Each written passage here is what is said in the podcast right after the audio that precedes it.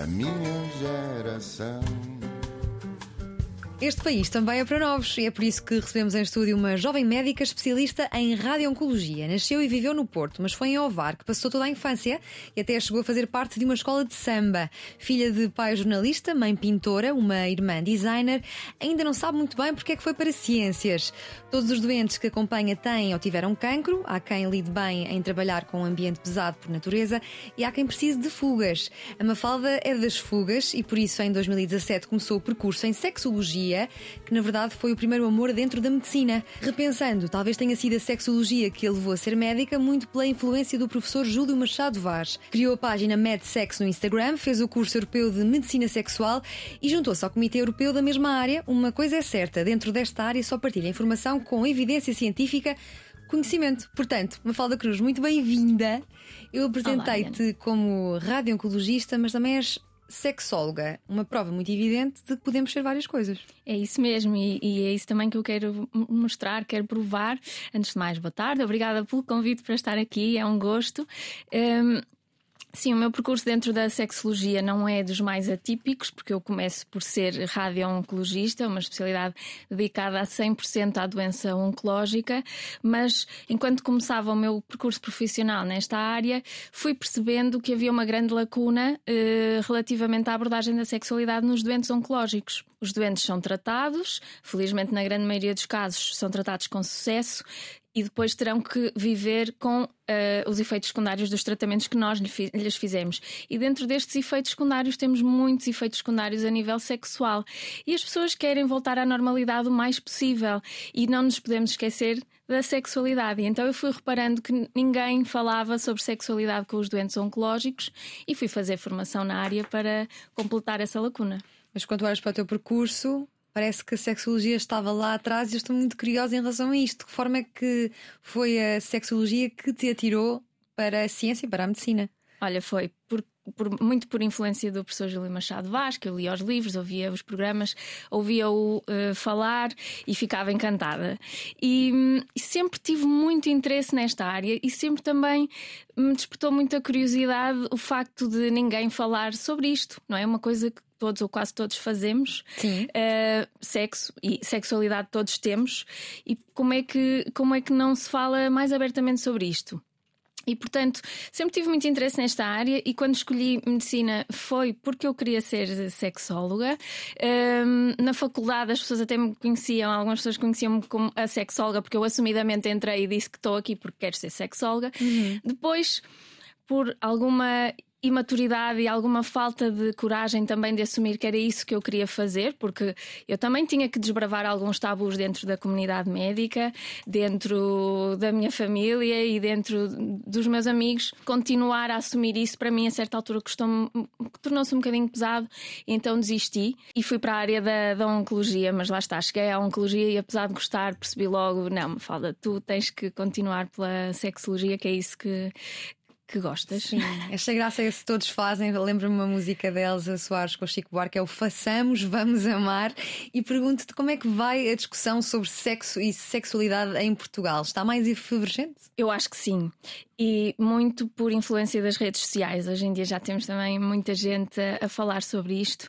E hum, as redes sociais, a nova geração já tem hum, muito mais à vontade em assumir, por exemplo, a diversidade, uhum. coisa que há uns anos não se ouvia falar. Estes, novos, estes termos que nós agora falamos do, do não binarismo, da, da, de, de, multissexualidade em termos de orientação sexual, uma pessoa considerar-se multissexual, ou seja, não é só um género pelo qual eu, eu estou atraído, podem ser vários. O truque é sermos fluidos. Muita gente assume-se como, como fluido sexualmente. Sim. E acho que esta nova geração está mais alerta para isso. Às vezes existe alguma dificuldade em explicar uh, todos estes termos. O que se nota em termos de clínica, em termos de consulta, e as pessoas que me procuram são pessoas muito jovens, também muito porque vêm pela minha página, uh, mas as pessoas que me procuram e que estão ali entre os 20 e 30 anos têm ainda muita dificuldade em falar sobre sexualidade e um pensamento ainda muito rígido em relação à sexualidade. Sentes que a comunidade médica está inquieta com esta uh, maior empatia em relação a, a, ao não binarismo, à transgeneridade? mais aberta e mais uh, dos tempos que correm? Gostava de dizer que sim, e, e nota-se que tanto se nota curiosidade em perceber, como se nota logo à partida preconceito e, e nem sequer à vontade em perceber. Os médicos sempre foram, sempre foram identificados como alguém de confiança e, e alguém com um conhecimento e uma vontade de saber acima de alguma de, de, acima da média, não é? Os médicos sempre foram identificados também como uma pessoa de referência a quem o doente pode contar tudo e, portanto, eu acho que cabe aos médicos, na minha opinião, cabe a qualquer médico, pelo menos, ter essa curiosidade de perceber estes novos, entre aspas, termos, né? que, que, nem sequer são neologismos, são, são, são termos. Sempre existiram, mas agora estamos a dar nome às coisas também para fazer alguma pedagogia para que a empatia sem dúvida. Cresça, não é? Sim, e, e nós ten, temos tendência a estranhar aquilo que não conhecemos, uhum. não é? E portanto, nada como ir à procura, tentar perceber para conseguir compreender e auxiliar. Sim, e o que é que nós podemos fazer para que cada um cada vez mais viva a sua sexualidade de forma livre, despodurada, sem julgamentos? Para mim, começa tudo em casa e começa tudo com a educação sexual que os pais dão aos filhos. E, e, eu, agora que já estou a entrar na geração em que já somos pais, um, ehm, já começo a ter eh, amigos e colegas que têm. Que, que começam com essas dificuldades. Como é que eu vou explicar ao meu filho o que é que é uma relação sexual? E agora que ele perguntou-me como é que se fazem os bebês, isto ainda continua a ser Sim. difícil. Ainda se deve e... dizer que vêm cegonhas? Nada disso. Nada disso. O que se deve fazer é, é dizer sempre a verdade. O pai pôs uma sementinha na mãe? Nada disso. então, isso, mas no meu tempo era, eram estas as tuas explicações. Eram estas, não é? Às vezes nos livros da escola Sim. até vinha assim. Não, é dizer sempre uh, a verdade, dizer sempre como é que as coisas realmente acontecem, mas adaptar a linguagem à idade do filho é só adaptar a linguagem, ou seja, Sim. não precisamos criar uma fábula da, da cegonha, uh, mas explicar, dependendo da idade da criança, explicar: olha, uh, os pais namoram. O, o pênis do pai entra na vagina da mãe e, e, Sim. e existe a fecundação. Agora podes não perceber isto, daqui a uns tempos voltamos a falar sobre isto, mais tarde vais compreender melhor. Uh, e eu acho, esta influência de, da educação dos pais é tão grande e, e, nós vemos isto. Os pais têm uma influência na sexualidade dos filhos muito maior do que o que julgam. E está nas pequenas coisas, ou seja, não, os pais não precisam de ter a conversa, não precisam de esperar que o filho comece a ter um, um namoro mais sério para ter a conversa, porque a atividade sexual muitas das vezes já começou antes de um namoro sério, não é? E, e hum, e a sexualidade não é só sexo, isto é uma chave muito importante, não é? E portanto nós devemos instruir os nossos filhos para uh, perceberem inclusão, perceberem diversidade, consentimento, anatomia, reprodução, risco de infecções e prazer. Nós devemos instruir os nossos filhos em todas estas dimensões. Sim, eu li alguns, estou com pena de me lembrar onde ou quem, dizer que se os pais não explicam aos filhos que o sexo é suposto ter uma experiência boa, como é que eles depois vão reconhecer experiências más e que não, não é devem ser. É, esta questão do, do, prazer é mesmo muito importante porque o, o troqueio é as crianças e os adolescentes perceberem que a atividade sexual deve ser prazerosa, deve ser boa e, portanto, se está a acontecer alguma coisa comigo que não me está a dar prazer, é para parar. É? Sim, então pais, avós, menos, menos, menos pudor. Menos pudor, não é fácil. É não é fácil, não é, é verdade, fácil. mas, mas começa em casa. Sim, e olha, o que é que a tua experiência nesta área te tem feito descobrir sobre a sexualidade dos portugueses? Excelente pergunta, Diana, porque assim, eu de facto eu continuo-me a surpreender. Eh, e não quero com isto que as pessoas eh, pensem que, que existe preconceito. Não é isso. Eu, enquanto médica, enquanto sexóloga, nada me vai chocar e vou sempre compreender. Mas enquanto cidadã, continuo a achar que os portugueses, e eu não tenho base de comparação com outra sim, sociedade, sim, não é? Sim, mas, mas daquilo que eu vejo, os portugueses têm ainda uma sexualidade eh, bastante centrada no homem e bastante centrada na penetração.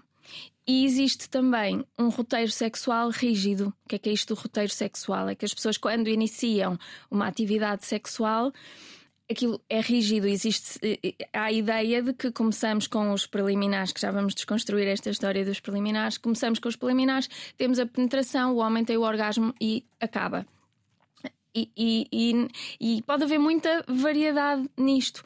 As pessoas podem variar posições, mas o, o, roteiro acaba por, por ser este. As pessoas ficam surpreendidas em terapia sexual quando eu, quando eu digo, então, mas já experimentou ir alternando preliminares, ou seja, por exemplo, sexo oral, masturbação mútua, penetração, depois voltamos outra vez à masturbação mútua. Ai, podemos fazer isso?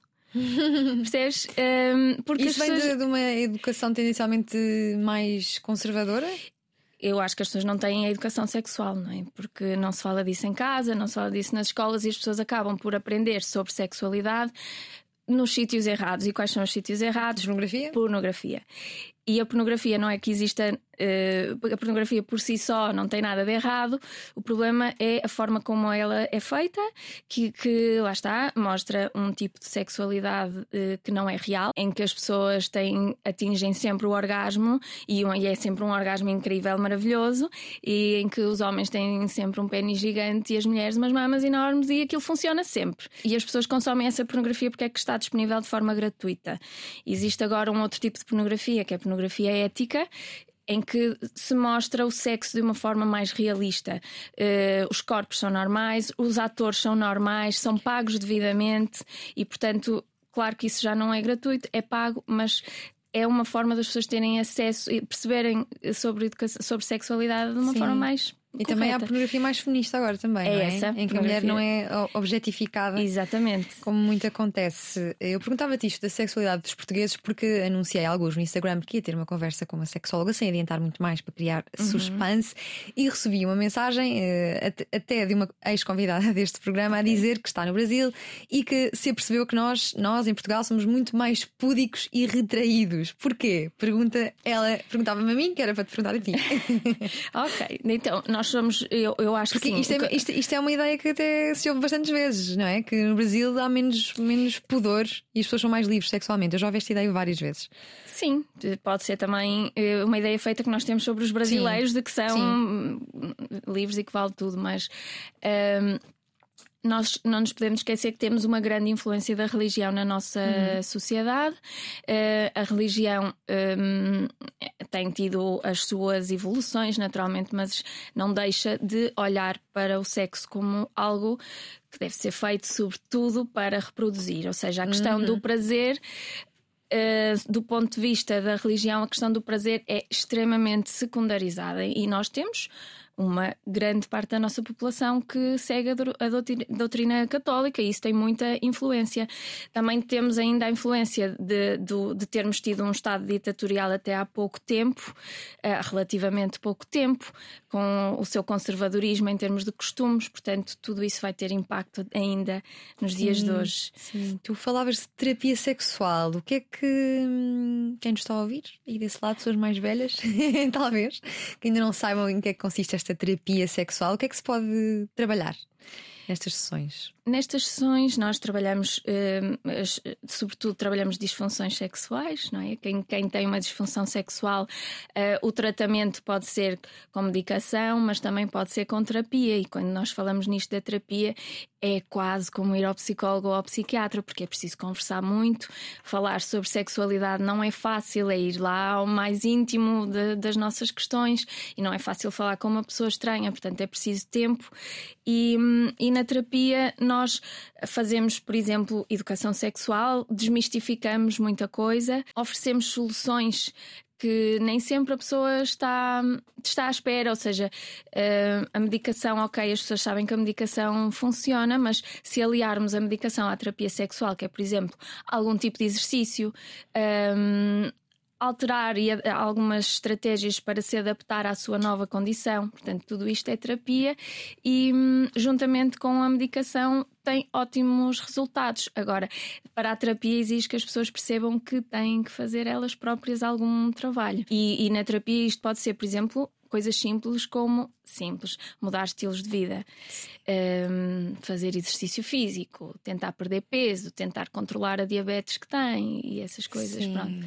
E se calhar as pessoas não estão à espera quando vão a uma consulta de sexologia, mas a sexualidade é tão multidimensional que nós temos atuar, que atuar nisto tudo. Não é só sexual healing, como cantava Marvin Gaye. Desculpem, caros ouvintes, eu estou muito virada para, para a música. Tu falavas também de desconstruir preliminares e que já lá Uhum. íamos. O que é que temos de desconstruir nesta matéria? É que esta questão dos preliminares é muito.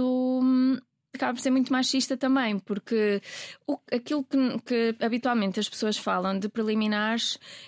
Desconstruindo é, no fundo, eh, masturbação mútua, a estimulação do clitóris eh, na mulher, eh, o sexo oral. Isso, para a maioria das mulheres, é a sua maior fonte de prazer. Portanto, não pode ser visto como preliminares quase como se fossem o antes do real deal, não é? O real deal é penetração, pênis, vagina e o que nós fazemos antes é só uma preparação. Não. Tudo isto, eh, para, para a maioria das mulheres, é, o é- é- é a atividade sexual que lhes dá mais prazer, portanto, tem que ser visto como o principal. Os preliminares, o que é que é, na verdade? É tudo o que acontece antes das pessoas iniciarem a atividade sexual. É a relação estar bem, é já que, que estamos a falar de papéis homem-mulher, é o homem ter colaborado em tudo aquilo que era suposto ele ter colaborado, é não haver intrigas entre o casal. É, é, no fundo as pessoas cuidarem um do outro se estivermos a falar de uma, de uma relação entre duas pessoas e, e numa relação heterossexual. Claro, temos sempre que ter aqui em conta que geralmente falamos em relações heterossexuais. Portanto, os preliminares é a atenção toda que se dá ao outro antes de se iniciar a atividade sexual. E vivemos finalmente um- uma época em que já se sabe que a mulher atinge mais facilmente o prazer, não através da penetração. Exatamente, propriamente dita. 80% das mulheres atingem mais facilmente o orgasmo com a estimulação do Eu clitóris. já ouvi falar de 90%, portanto, é- é- de qualquer forma, é um número bastante alto. É isso. E Diana, o clitóris foi descrito só há 10, 15 anos. Sim. Ou seja, tivemos todos estes anos sem perceber como é que isto funcionava, eh, que é grave. E também neste, neste, neste campo as mulheres vivem finalmente uma era mais feliz porque também nos brinquedos houve uma revolução Sim, que quase, desculpem, dispensa companhia, não é? Que antes não- há bem pouco tempo não era assim. pode ser um aliado, não é? Não ser um vamos, não aliado, vamos sim. falar isto em. Assusta, isto assusta. Pode assustar. Já lá, já, já lá vamos a fazer Pode vamos, assustar, mas, mas devia funcionar como gatilho para os homens perceberem. Então Sim. vá, o que é que eu tenho que fazer que o brinquedo faz, não é? Sim. E para, para conseguir pelo menos ser equivalente. Sim, e brincarem, e brincarem em Sim, não levarem também. a mal, mas sim tentarem perceber. Sim, ter uma parceira mais feliz também deve ser do, do seu interesse próprio, Sim. não é? Vamos fazer aqui uma pequena fuga desta área menos pesada para a tua outra especialidade. És especialista em radio-oncologia desde 2000 2019. O que é que se aprende aqui trabalhando de perto com a morte com o medo da morte? aprendes mesmo isso, que a vida tem a sua finitude e que ela pode chegar eh, amanhã. Hum, e nós, e quem trabalha em oncologia, tem vindo a perceber que o diagnóstico está a aparecer cada vez mais em pessoas mais novas. É isso Eh, que assusta. é isso que assusta. É, é- sempre mau, mas as pessoas chegam ali a uma determinada idade e até aqui eram uns 60, 70 anos em que a, a prevalência de doença oncológica era de facto mais elevada, e então quase que umas pessoas. As pessoas já sabia que a idade é um fator de risco para doença oncológica e, portanto, há uma aceitação melhor. Agora, quando são pessoas jovens, 30, 40, hum, é difícil de digerir. E, e- e eu trato cancro da mama e, e tenho tido muitas mulheres muito novas, com filhos muito pequenos e com doenças graves. E, portanto, se há alguma coisa a aprender é, é que temos de ter muito cuidado com a nossa saúde e, e que de facto isto tem um fim e que pode vir rápido. Sim, e há- isso é assustador porque quando se fala de cancro pensamos que é um mal menor, tendo em conta que temos mais tempo de vida, mas quando pensamos nessa ideia de afetar pessoas mais jovens é que nos começamos a assustar. A solução poderia passar por alterar estilos de vida, alimentação mais saudável desde cedo, hábitos menos Hum, tóxicos. Pois, podemos pensar que sim, mas há tantos fatores de risco para o cancro que, que, se calhar mudar estilos de vida só não chega. Depois nós vemos muitas alterações genéticas, portanto, mudar Sim. estilos de vida não vai mudar grande coisa, mas sem dúvida que ajuda, porque a obesidade, o tabagismo, eh, o consumo de, de carnes vermelhas são fatores de A risco. poluição que anda por aí na rua, A não é? Que poluição. nós não conseguimos fugir. Sim, o stress, o stress Uhum. que, que Também não temos- conseguimos fugir. Não conseguimos fugir, mas a ansiedade e o stress também são fatores de risco para, para este tipo de doenças. E hum, mudar estilos de vida ajuda, hum, não irá ser suficiente, porque há mesmo muitos fatores de risco para. Sim, para e não raras vezes tenho ouvido pessoas dizer que descobriram cancro depois de estarem numa situação muito frágil psicologicamente. Achas que há relação? São gatilhos, esse stress agudo uh, e essa depressão acabam por desencadear a coisa mais rapidamente. Ou seja, a predisposição já estava lá, não foi isso que causou, mas, mas acelera. Sim, e trabalhando tu com cancro da mama e com sexualidade, aqui uma, uma mistura bem explosiva, porque imagino que seja uma doença que afete profundamente a autoestima de uma mulher. Depois, como é que hum, superado a situação, superada a doença, que é uma das que, apesar de tudo, tem, tem mais tem, cura, não sim, é? Sim, sim. Uh, como é que depois superada uh, se volta a viver uma sexualidade plena? Consegue voltar? Voltar-se a viver uma sexualidade plena? Olha, consegue. Uh, teoricamente consegue, mas é preciso adaptarmos muitas coisas. E o que nós vemos é que durante o período em que a pessoa está doente e está a fazer tratamentos, um, a sexualidade passa para segundo, terceiro plano. A sexualidade não existe, um, ou seja, não existe desejo sexual, que quando nós temos um diagnóstico de uma doença tão grave e que nos ameaça a vida, uh, pomos tudo em perspectiva e, e portanto, estamos ali numa, numa tentativa de sobrevivência e, e, não estamos a pensar em ter sexo, portanto, é normal nessa fase não haver interesse sexual e depois, quando os tratamentos terminam as pessoas voltam a ter desejo, mas depois têm que lidar com os efeitos secundários dos tratamentos que fizeram. E no caso das mulheres e do cancro da mama, as cirurgias cada vez menos, mas as cirurgias, as cirurgias, ainda podem ser um bocadinho uh, mutilantes, não é? Com a perda da mama, que é um, um, uma zona erógena uh, e que contribui muito para a nossa autoestima. Uh, depois, se, no caso de se fazer quimioterapia ou hormonas, as hormonas, por exemplo, são tratamentos que as senhoras fazem durante anos e, portanto, vivem com os efeitos secundários durante este Sim. tempo todo. No caso de fazer quimioterapia, depois há a queda do cabelo, há hum, muita secura vaginal, por exemplo, alterações gastrointestinais. Não há disponibilidade nenhuma para ter relações sexuais. E fazendo radioterapia, a mesma coisa, a pele fica diferente, ou temos a fadiga. Portanto, a nós profissionais de saúde cabe-nos duas coisas. Primeiro, conseguir sensibilizar os doentes e conseguir-lhes explicar que isto vai acontecer. Uh, e, os parceiros e a família. E os parceiros, sim, sim, sem dúvida. É muito importante envolver a, a família toda. Porque Na é mudança é, que vai acontecer. É, é, uma doença que afeta a família toda. E cabe-nos a nós informar, explicar às pessoas que efeitos secundários a nível sexual é que podemos estar à espera e depois, numa segunda fase, explicar que existe ajuda a oferecer e que, portanto, quando a pessoa o entender, quando se sentir pronta para reiniciar a atividade sexual, nós podemos ajudar. Então percebemos que o cancro não é o fim da sexualidade, mas se tivéssemos aqui uma balança, uhum. tu dirias que as pessoas conseguem efetivamente retomar sem grandes atritos e entraves ou ficam mais 50%, olha, diria que é 50-50, porque, okay. porque hum, esta, as, as, disfunções sexuais afetam mais ou menos metade dos terços dos doentes com cancro. Dentro destes, alguns não irão precisar de ajuda nenhuma, mas outros vão precisar Sim. de ajuda. E não há que ter vergonha em e pedir não há que ter ajuda. vergonha em pedir, não, nem Sentes os parceiros. Sentes que ainda há? Hum, Pode ser um tema tabu é ou tema tu tentas chegar-te à frente logo o tema não. Na fase, em que eu, na fase em que eu apanho os doentes, que é quando, antes de iniciarem a radioterapia, e, e quase sempre que eu trago o tema para cima da mesa, as pessoas agradecem muito eu ter falado sobre isto, mas que para já não estão a ter atividade sexual e não pretendem ajuda. Sim. Mas pelo menos ficam a saber que mais tarde, se precisarem, aquela médica falou com eles e que, portanto, eh, podem ir lá tirar dúvidas. Olha, Mafalda, e o que é, que é isto de pertencer ao Comitê Europeu de Medicina Sexual? O que é que este comitê trata?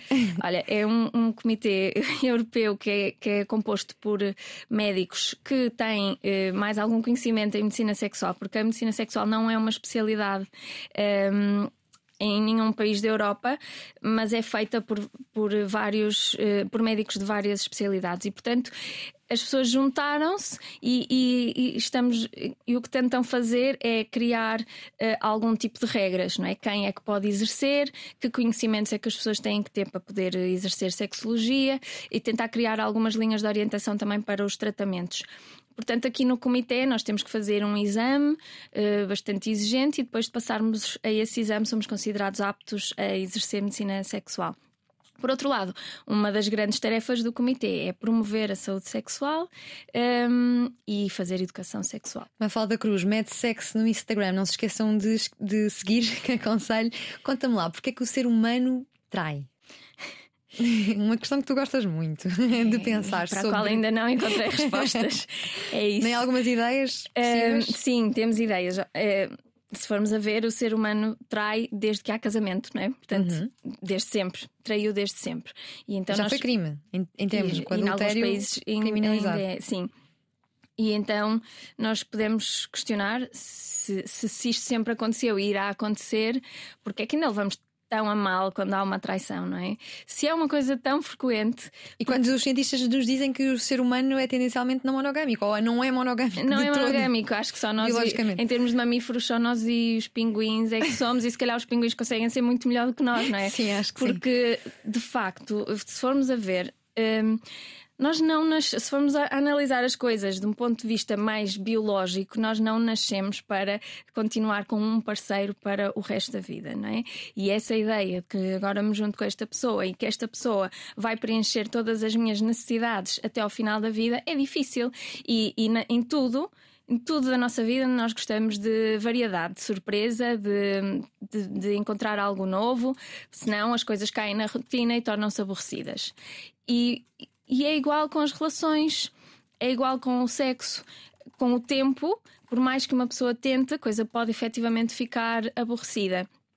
E mesmo que não esteja aborrecida, mesmo que eu esteja numa relação que me preenche, eu não, ninguém está livre de estar num determinado contexto e, hum, e da coisa se proporcionar. Ou seja, é mesmo muito fácil as pessoas caírem nessa tentação. Portanto, aquilo que, que mais me confusão, confusão me faz é porque é que isto ainda é tão tabu Sim. hum, e porque é que dá tanto eh, dano a uma relação. Sim, achas que numa, num país marcadamente católico, como já falámos, a monogamia precisa de ser desconstruída? Um, a- a monogamia precisa de ser muito conversada entre o casal para as pessoas perceberem se estão ambos no, no mesmo Na mesma página. na mesma página. E existe um, um conceito também que, que foi. hum, que foi trazido, que foi levantado por um investigador que é o Savage, ele, ele tem uns podcasts também, que é o monogamish. É, é, sou tendencialmente monógamo, monogâmico. Um, e se calhar somos quase todos, somos todos assim, não é? Eh, Eu acho é que hum, as coisas têm que ser muito bem conversadas entre o casal, definir limites. Definir várias coisas, como olha, se acontecer, queres saber, não queres saber. Hum, Cada um faz o, cada casal faz o seu próprio acordo, não é? Sim, agora eh, a traição sem o, o consentimento do- da outra, a, traição eh, pela calada é que não, porque Sim, temos a outra pessoa que está numa situação muito eh, inferior e injusta. Sim, e aí não entra é? aquele termo que está a ganhar força, que é a não, a não monogamia ética, que apesar de tudo em Portugal continua bastante. Não, não há casos, não há, não há casais que. E que é difícil. Eu estive há pouco tempo no Brasil e vi várias notícias de atores muito conhecidos a dizer nós temos uma, uma relação aberta, uma relação não Exatamente. monogâmica ética, eh, assumimos que podemos estar com outras pessoas, cada, cada casal tem o seu contrato. Aqui em Portugal não, não me lembro assim nenhum exemplo. Não, e, e Não é sempre, uma que eu, sempre que eu falo disto tenho muita dificuldade também em que as pessoas compreendam o que é que eu estou a tentar dizer. É, no fundo, é se temos uma coisa que sempre aconteceu e que vai continuar a acontecer, se calhar eh, os casais não devem ver isto como, uma, um- como algo fatídico para a relação, mas sim como algo que acontece. Vamos conversar, vamos definir os nossos termos, os nossos limites, o que é que para mim é aceitável e, e não é. eh, E encarar isto de uma outra forma. Agora- Agora, a verdade é que isto é tudo muito bonito falado, quando é connosco. Quando é connosco é mais complicado. Mais Mas complicado. achas que os casais monogâmicos, o que é que podem aprender com os casais não monogâmicos? Talvez a desconstruir o sentimento de posse, porque muitas vezes é isso que está por trás do, do facto de não queremos que uma Sim, a nossa a guarda humana, não é? Não, que não fuja. Sim, mas pensar também que se calhar uma traição até pode fazer bem ao casal, não é? Ou, ou- ou alguém que, que esteja com muita vontade. Mas aí traição é incorreto. Traição é É- incorreto, é exatamente. nesse caso. Eh, Começámos com esse termo trair. Hum, sim, eh, o- uma pessoa entrar numa relação não Porque monogâmica. o que está por trás de, de, de, Da traição. é, é posse, ciúmes. Porquê é que nós temos ciúmes? Tem- temos ciúmes, é isso, porque temos essa ideia também da, da- de, uma, de uma relação para a vida e de que aquela pessoa nos tem que preencher em tudo e mais Sim. alguma coisa, não é? E, e, e às vezes é, é preciso deixar ir. Sim, na tua experiência de consultório, achas que podem existir paixões excessivas ou ligações inapropriadas?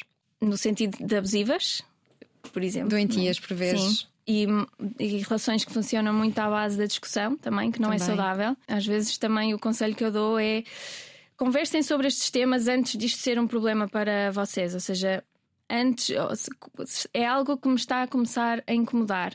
Vamos já falar sobre isto e não pôr as culpas para a outra pessoa, é dizer, olha, na minha opinião, eh, eu acho que tu estás a dedicar menos tempo à nossa relação. Uh, será da minha cabeça? Passa-se alguma coisa? Em vez de uma pessoa começar a criar histórias e, e, bichinhos na cabeça e depois a quente reagir a discutir, assim não vamos a lado nenhum. É? Pode existir dependência sexual que leva uma pessoa a ficar, a manter-se numa, numa relação abusiva, por exemplo? Sim, pode. Os motivos para uma pessoa se manter numa relação abusiva podem ser uh, vários. A dependência sexual é uma delas, a dependência financeira, um, ehm, a dependência do, do status social que, aquilo, que a relação dá. Um, ehm, mas a parte da sexualidade, sim, também se vê algumas pessoas que, que não saem dali porque o sexo é tão bom e a relação não lhe faz nada bem, mas, mas o sexo é bom e, portanto, mantém. É por isso que eu insisto na ideia dos brinquedos, não há como ficar numa relação por dependência sexual quando já há alternativas. Esta é tua isso. vontade de termos pessoas mais livres sexualmente, achas que tem que ver algo, uh, com os valores pelos quais foste educado, os valores de Abril, contavas? Exatamente, sim. Um... Pessoas mais livres em tudo mais livres em tudo. Eu sempre fui educada uh, com os valores de Abril muito presentes, e, e, isto quer dizer que os meus pais também sempre me educaram a pensar livremente, a, a, a, a ser independente um, e a fazer as coisas por mim. E, hum, e, portanto, em relação à sexualidade, aquilo que ainda me incomoda e que eu acho que não vai alterar, então, não vamos alterar nos próximos tempos, é que uh, temos muita gente que ainda não é livre sexualmente. E o mais, o mais fácil será nós pensarmos que as mulheres não têm livre, não são livres sexualmente. Ou seja, as mulheres hoje em dia ainda não podem, ou ainda, ainda são um pouco julgadas por falar de sexualidade de certa forma, por viver a sua sexualidade de certa forma. Mas isso não acontece só às mulheres, isso acontece. Um, às pessoas com distúrbio de identidade de género, ao transgênero, acontece, por exemplo, ninguém se lembra das pessoas que são assexuais, pessoas que decidem ter uma vida sem atividade sexual e essas pessoas não têm liberdade para assumir isso. Porque, porque do outro lado não vai haver compreensão, porque vão ser uh, gozadas, julgadas, e, e um, o meu sonho era que, independentemente de qual fosse a nossa identidade sexual, a nossa identidade de género, a nossa orientação sexual e o nosso comportamento sexual, que toda a gente fosse livre de o assumir e de o viver como quiser. Porque há tanta variabilidade nisto que não somos todos não cabemos todos em caixas, portanto, cada um deve ser livre de vivenciar uma coisa que é tão básica. É? Sei que te emocionas sempre que vais votar e que te recenseaste de propósito para conseguires votar no, no, no referendo para a interrupção voluntária da gravidez. Como é que olhas para um, o retrocesso que está a acontecer? Pois é. é do outro lado do, do oceano, por exemplo. É lamentável. É lamentável. É, é, é isso para mim. São questões tão importantes e hum, e que definem uma sociedade. E, e eu recenseei-me de propósito para conseguir para ir a tempo para votar na lei da despenalização do aborto, porque mesmo aos 18 anos eu já percebi a importância que para mim tinha eu poder fazer as minhas escolhas. Uh, e, e, neste aspecto é uma injustiça que, que caia tudo sobre as mulheres, não é? As mulheres que engravidam.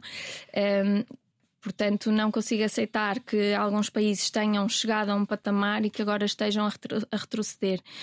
Uh, numa coisa que hum, é uma questão de saúde pública, numa coisa que nunca irá deixar de existir e, portanto, temos que um, abraçar isso e dar todas as condições possíveis às mulheres para que o façam de forma segura, com privacidade eh, e com apoio eh, a todos os níveis, com apoio psicológico que é muito importante. Eu tenho algumas pessoas nas minhas consultas que, fizeram uma interrupção voluntária da gravidez.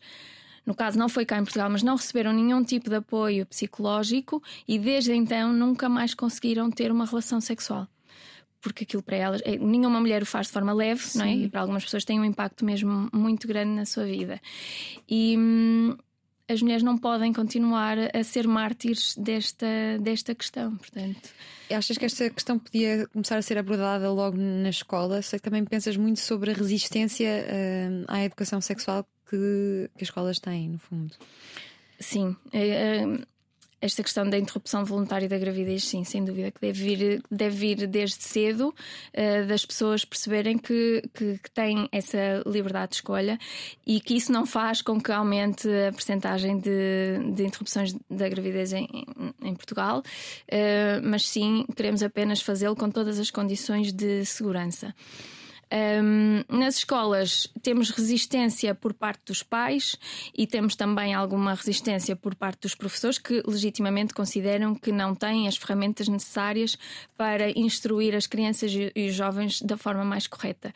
Já temos formas, já temos linhas de orientação internacionais que ajudam Uh, as escolas a, a fazê-lo, a, a, instaurar estes programas, mas, na minha opinião, não deve, a carga não deve ficar toda sobre os professores e, e, deve haver pessoas com formação em sexualidade a fazer este tipo de formação aos jovens. Sim, eu sei que também és atenta a questões sociais, como a precariedade que os jovens enfrentam hoje em dia, a crise na habitação, as desigualdades sociais e, e de género, a glamorização do excesso de trabalho, tudo isto afeta a nossa vida sexual ou a falta de líbido? Sem dúvida, Diana. E o, o, o, a vida que nós temos hoje em dia, e, e sobretudo os jovens com, com a precariedade, um, os jovens multiplicam-se em trabalhos, desdobram-se em trabalhos e, e, e têm segundos e terceiros trabalhos, não descansam.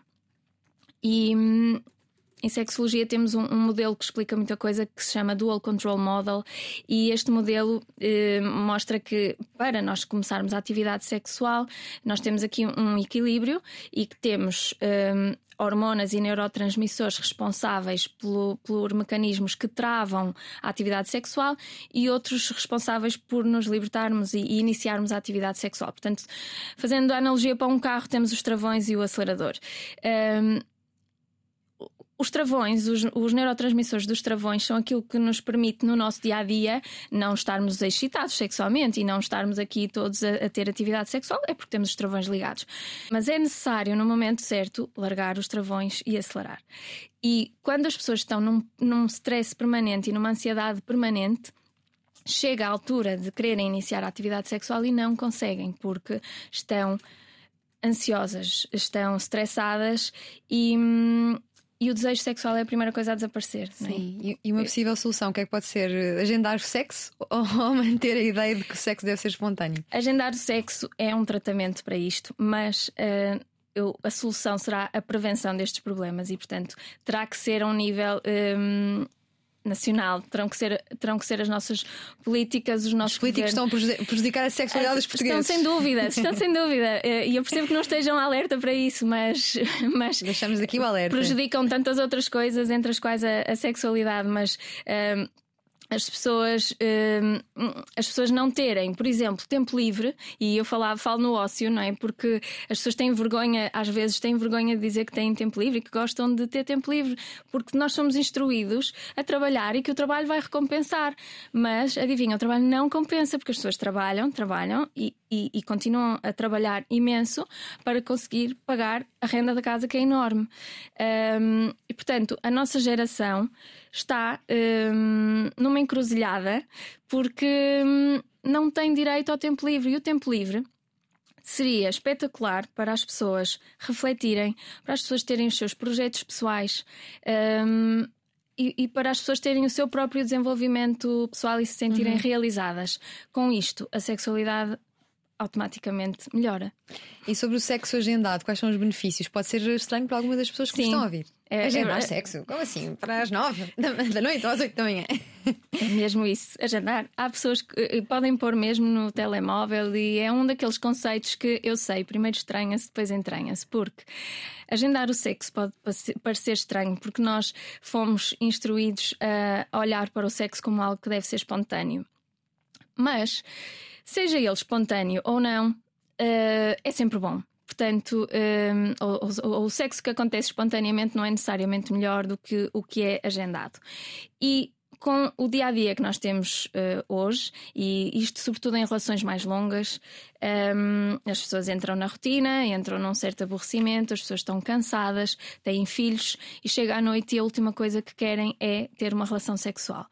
Portanto, se estamos à espera que a, que a espontaneidade apareça, corremos o risco dela nunca aparecer.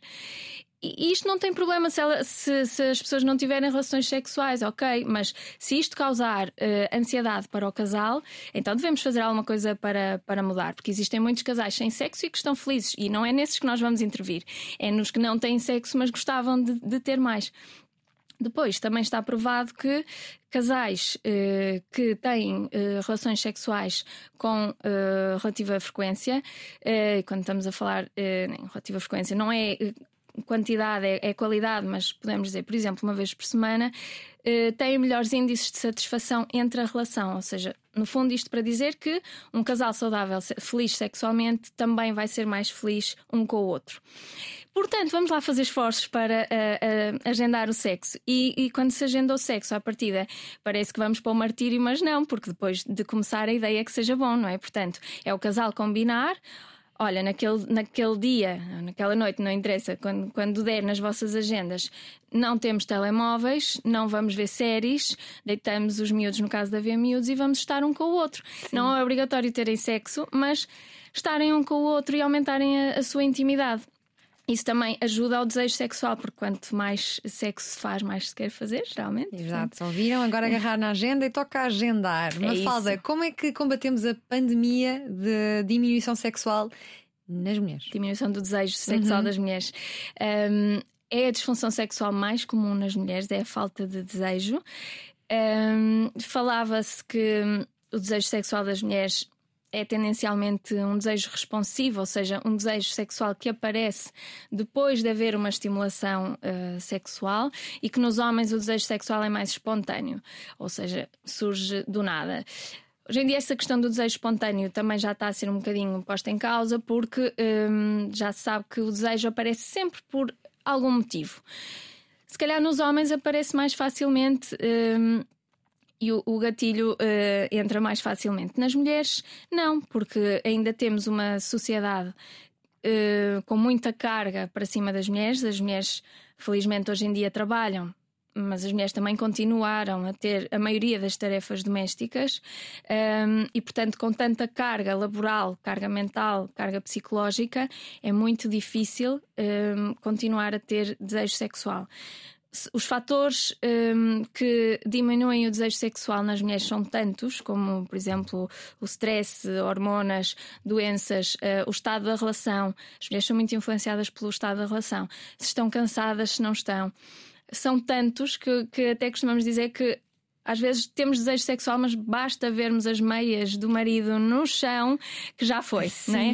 Isto é tudo muito volátil. E, e então... como é que uma mulher pode lidar com a pressão que o parceiro lhe faz por essa ausência de desejo sexual, porque imagino que deve ser um cenário Sim. bastante hum, regular.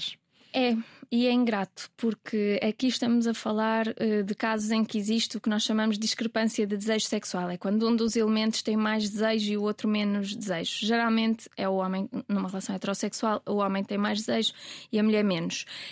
Um, e nós temos tendência a pôr o problema para cima da pessoa que tem menos desejo. Uhum. E não tem que ser assim. O problema não está na pessoa que tem menos desejo. Um, o casal tem é que perceber porque é que essa pessoa está com menos desejo. E, e, e, se ele tem mais, então vamos ter que chegar aqui a um ponto de equilíbrio. Por isso é que agendar o sexo aqui também pode ajudar, porque as pessoas chegam aqui a este ponto de equilíbrio. A mulher se for ela a pessoa, o elemento do casal com menos desejo, tem que uh, conseguir explicar ao homem como é que há, o que é que ele poderia fazer, porque os homens também não adivinham, o que é que poderia fazer para que as coisas melhorassem um bocadinho, não é? Sim. E, e, e a outra pessoa tem que estar uh, apta a ouvir. Sim, voltando aqui àquele capítulo lá atrás da traição, poderá ser uma desculpa para trair? É, mas não serve, não serve. De, não serve de desculpa. O casal tem é que tem é que conversar sobre estes problemas e e portanto quanto a isto do desejo nada como como conversar como como ajudarem-se um ao outro um, e depois de, de terem uh, feito tudo isto, se continuar a haver falta de desejo, aí sim, procurar uma consulta, procurar ajuda para, para vermos o que é que podemos alterar aqui. Num cenário de infertilidade, a sexualidade também pode ser afetada. Sim, claro que sim. Esta, a jornada da infertilidade tem muito impacto na sexualidade do casal. Porque hum, isto foi uma das coisas que eu tive necessidade de pesquisar por, por curiosidade hum, pessoal, ou seja, enquanto as pessoas estão nesta jornada de, de tratamentos de infertilidade, um, o corpo fica tão medicalizado, não é? O nosso corpo serve para injetar eh, hormonas, injetar medicamentos, e agora vamos lá porque está na altura do mês e vamos tentar. Aí sim é o agendamento puro do sexo, não é? Um, que se perde, ou seja, a atividade sexual aí sim serve única quase exclusivamente para procriar, portanto, eh, e, e, depois os casais estão numa situação de muita ansiedade com, com tudo isto e o desejo, o desejo sexual eh, é previsível que diminua. Mas depois também a minha curiosidade era de perceber uh, o que é que acontece aos casais que sabem que são inférteis, portanto, já, já passaram esse problema, se calhar até já, já, já tiveram filhos porque fizeram tratamentos, sabem que são inférteis. Será que nessas pessoas, uh, nesses casais, o desejo diminui ou não? Uh, o que eu vi é que não, que independentemente disso, que as pessoas continuam.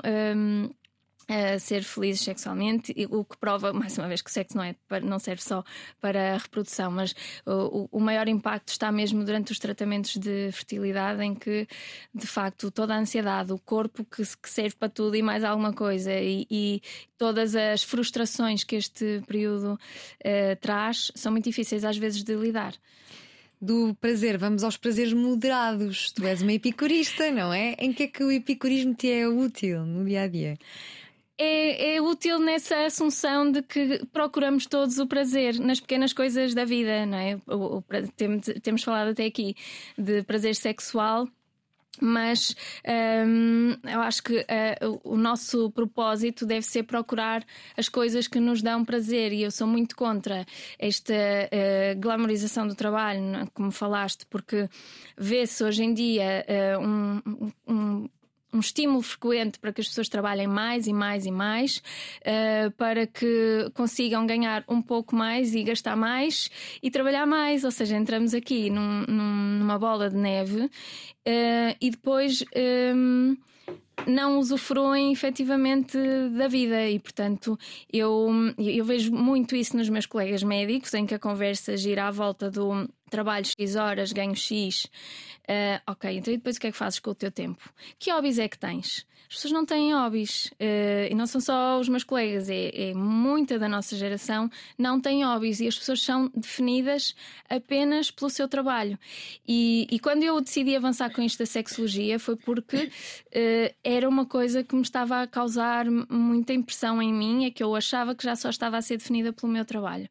E o trabalho não me realiza, Sim. não me completa, nem me liberta. Isso são coisas. Sim. Isso é uma coisa que me assusta particularmente quando envelhecemos, porque depois de da forma, forma é? que é que nós vamos fazer depois só, sobra o quê? só sabíamos trabalhar, Sim. não é? Portanto, eh, desculpa, esta Sim. questão do, do, do epicurismo é mesmo nós assumirmos que estamos aqui para as coisas boas e não para viver para trabalhar. Ok, também me assumo uma epicurista. Que, workaholic no fundo. mais uma. que, com a missão de ser mais epicurista ainda. Olha, dormir ao relento em Veneza porquê? O que é que aconteceu? Ai, Diana, porque eu sou uma cabeça no ar. eu e a minha prima, nós fizemos, um, em 2011, fizemos um Interrail. Uh, e na altura não havia internet nos telemóveis, não é? Hum. Eu sou do tempo. não havia internet nos telemóveis. Então, nós no Interrail, eh, de uma cidade para a outra, reservávamos o hostel. E o que aconteceu foi que nós íamos chegar a Veneza de comboio muito tarde e confundimos o dia, ou seja, nós achávamos que íamos chegar, eh, que a viagem ia ser à noite e que íamos chegar no dia a seguir, portanto só tínhamos hotel para o dia a seguir.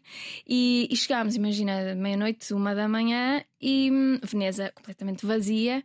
Chegámos à porta do, do hostel, o hostel fechado, e nós aí percebemos que, que a reserva só estava feita para o dia a seguir. O que é que fazemos? Estamos cansadas, vamos dormir. E então dormimos ao relento. E foi tão bom. Olha, a minha prima estava cheia de medo, eu adorei. E Veneza vazia também deve ser uma experiência em tantos, porque está sempre sim, cheio de turistas, não é? Sim, foi lindo acordar com, com os pássaros, acordar então, com. Sim, às vezes vale a pena. Temos sim, cabeça, cabeça no ar, é isso coisas diferentes. Viveu quatro anos no Porto para tirar a especialidade, por lá partilhou casa com cinco finlandeses de Erasmus, adora ler e ir ao cinema sozinha, já dormiu na rua em Veneza, fruto de ser cabeça no ar, é introspectiva, adormece a refletir sobre questões como porque é que traímos, como diminuir a pandemia de falta de desejo sexual das mulheres, porque é que temos sexo ou o porquê da resistência à educação sexual nas escolas. É feminista, epicurista, leitora encantada e pseudocrítica gastronómica. Tem um sentido de justiça apurado e uma grande capacidade de empatia que ficou aqui hoje à vista. Rege-se pelos valores de Abril, que sempre estiveram muito presentes na história da família, emociona-se sempre que vota e recenseou-se propositadamente para conseguir votar no referendo para a interrupção voluntária da gravidez. Interessa-se pelo direito das mulheres, pela inclusão, tolerância e pela liberdade de escolhas. E já que falamos em liberdade, inquieta-se com o facto de algumas pessoas ainda se sentirem coibidas de vivenciar a sua sexualidade de forma livre, despodurada e sem julgamentos. É essa a sua luta. Nós, por cá, continuaremos a acompanhar esta e outras lutas da Mafalda Cruz, Mad Sex, atualmente ao serviço do IPO do Porto, que nos fez companhia na última hora na Antena 3 e na RTP3. Mafalda, muito obrigada. Obrigada, até à próxima. Mafalda por causa do Quino. Do Quino, exatamente. Maravilha. O que vamos fazer?